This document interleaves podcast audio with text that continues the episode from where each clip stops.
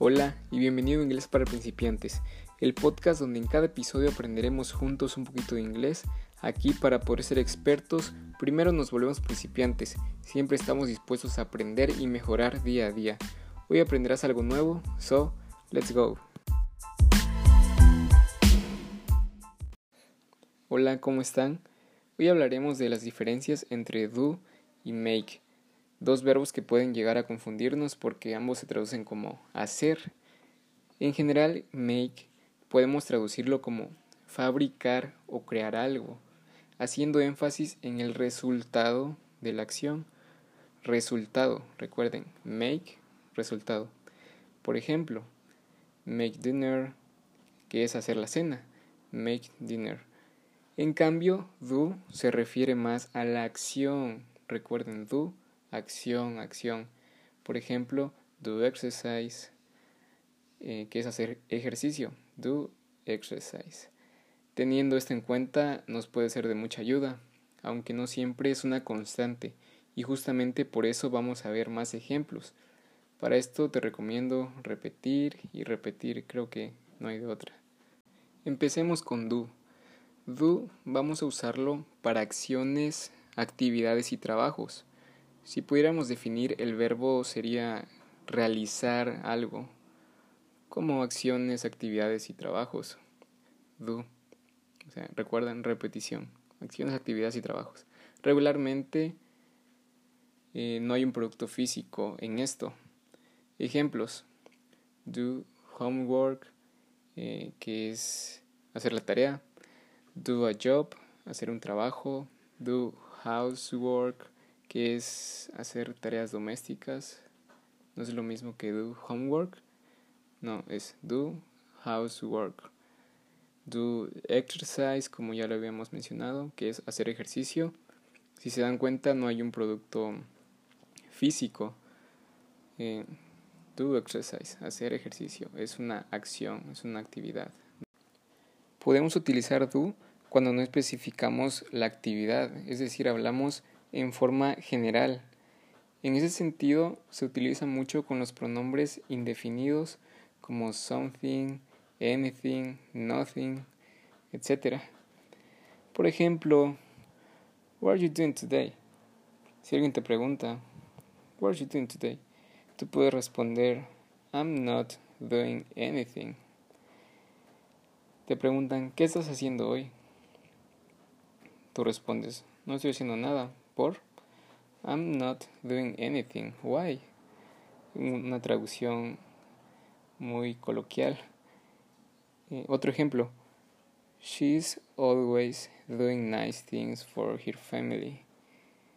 Ella siempre hace cosas buenas, cosas buenas por su familia. No especifica qué cosas, pero ella hace cosas por su, por su familia. She's o she is always doing nice things things, perdón, for her family. Ella siempre hace cosas buenas para su familia.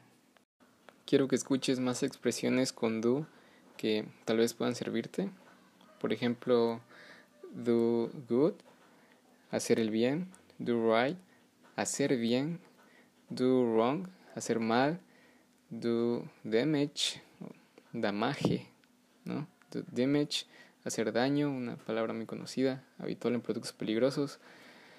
Una que me gusta, do one's best, hacer lo posible. We will do one's best. Eh, nosotros haremos lo posible. Do one's best. Do a favor, algo intangible, ¿recuerdas? Una acción, do a favor. Eh, completo sería do a favor for me, haz un favor. Eh, do research, eh, hacer una investigación, do business, hacer negocios, do one's hair, arreglarse el pelo, esto es muy común en las mujeres, do one's hair, arreglarse el cabello, el estilista, eh, do wonders, hacer maravillas, y quiero que te quedes con una traducción que ni siquiera es hacer, pero es muy común usarlo, eh, lo vas a usar en tu casa tal vez. Eh, y es Do the Dishes, que la traducción en español es lavar los platos. Bueno, espero te sirvan estas eh, traducciones con do. Entonces hablemos del otro verbo, make. Se utiliza en el sentido de fabricar, elaborar o crear. Recuerda, make, fabricar, elaborar o crear. Aquí la actividad nos dará un producto tangible. Aquí sí hay algo que podemos tocar, es decir, un objeto físico. Por ejemplo, make breakfast, make lunch, make dinner, eh, que es como el desayuno, la cena, la comida. Desayuno, comida, cena. Make a dress, que es no es dirección, sino un vestido. Make a dress. Make furniture, que es eh, hacer muebles. Puedes pedir al carpintero. Y es que hay muchas expresiones que utilizan make. En muchas de estas el sentido de make no es de fabricar ni hacer y a menudo do parece más apropiado, pero son expresiones que ya están establecidas. Así que hay que memorizarlas. Te voy a dar unos ejemplos a continuación que de la misma manera espero te sirvan. Make a choice. Make a choice. Hacer una elección make a choice. Make a plan. Hacer un plan o trazas un plan, ¿no?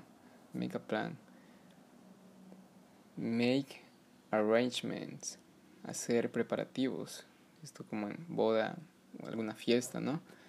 Make arrangement, arrangements. Arrangements.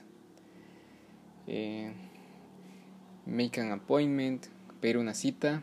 Eh, concertar una cita. Esto es muy común, no sé, eh, trabajo, eh, algún restaurante, make a mistake, cometer un error, make a mistake, make money, ganar dinero o hacer dinero, make money, make money, make an excuse, dar una excusa, make an excuse eh, make war, hacer la guerra. ¿Te hace familiar? ¿Se te hace familiar? Bueno, espero no lo uses mucho. Make war, hacer la guerra. Make a phone call, hacer una llamada telefónica.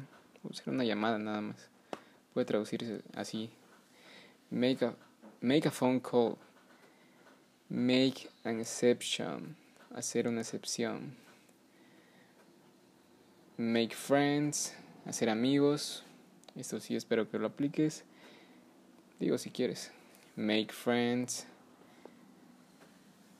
Make a mess. Que es hacer un lío. Es como E-A. Make mess.